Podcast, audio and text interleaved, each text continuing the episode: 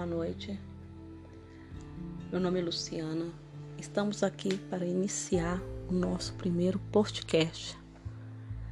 E meu assunto abordado ser, vai ser gestão de pessoa. Mas primeiro a gente tem que se entender o que, que é gestão de pessoa. Gestão de pessoa nada mais é do que um conceito ação e técnicas sobre alinhamento, propósito, atração e programas de capacitação e desenvolvimento proposto pela empresa, com o objetivo de desenvolver seu capital humano, as pessoas e garantir o alcance dos objetos pessoais e da empresa. Pessoas é sobre ela e para ela que falamos quando nós referimos a gestão. Pessoas profissionais que, que, que constrói relacionamento, carreira, corporações que fazem a máquina girar e tudo acontecer. Ditando ritmo e tendência, a gestão de pessoa é a parte imprescindível para qualquer empresa de qual, que deseja manter competitividade competitiva no mundo cooperativo. Aliás, na sua empresa, o assunto já é prioridade e está sendo discutido como parte integrante do planejamento estratégico, não é?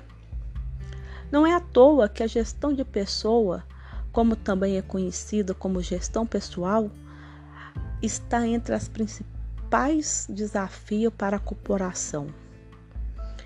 Todo esse processo deve estar alinhado a uma estratégia e ao propósito da corporação. Nesse sentido, a gestão de pessoas deve ser considerada um processo fundamental desde o recrutamento e seleção do colaborador por meio de uma experiência única. Esse novo pensamento sobre a gestão de pessoa é cuidado como ser humano só foi possível com a evolução das áreas de recursos humanos.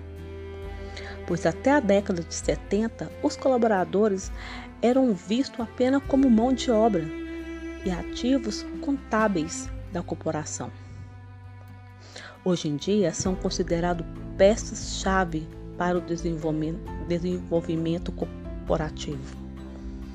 Entretanto, Fazer a gestão de pessoa não é apenas criar ações para motivar e satisfazer seus colaboradores.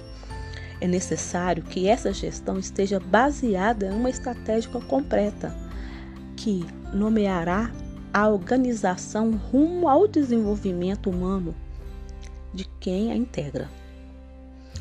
Portanto, deverá estar apoiada em cinco pilares da gestão de pessoas que são engajar, engajamento, comunicação, trabalho de equipe, conhecimento e competência e treinamento e desenvolvimento. E qual a diferença de gestão de pessoa e departamento pessoal? Tradicionalmente, a área de recursos humanos é vista como um setor burocrático. Como já falamos, a atenção às pessoas que são capital humano da corporação ainda está em desenvolvimento e aos poucos estão tomando o lugar que sempre deveria ter ocupado.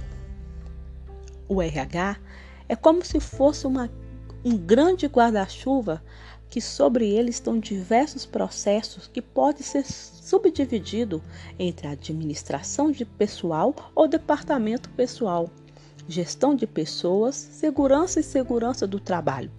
Em algumas empresas, essa subdivisão pode mudar, incluindo mais uma categoria para recrutamento e seleção, ou deixando como departamento pessoal. Enfim, as divisões dependem da cultura da empresa e de seus entendimentos. Dessa forma objetiva, podemos afirmar que, hoje, não há mais argumento que sustente a mais implantação de uma gestão de pessoas eficaz. Muito além dos resultados e das metas, as pessoas são as grandes responsáveis por tudo. Internalizem essa visão e tenham uma empresa com um ótimo ambiente de trabalho, com um objetivo em comum e conquista. Meu nome é Luciana, agradeço pela oportunidade e que vocês gostem desse pouco conhecimento, dessa pouca pesquisa que eu passo para vocês.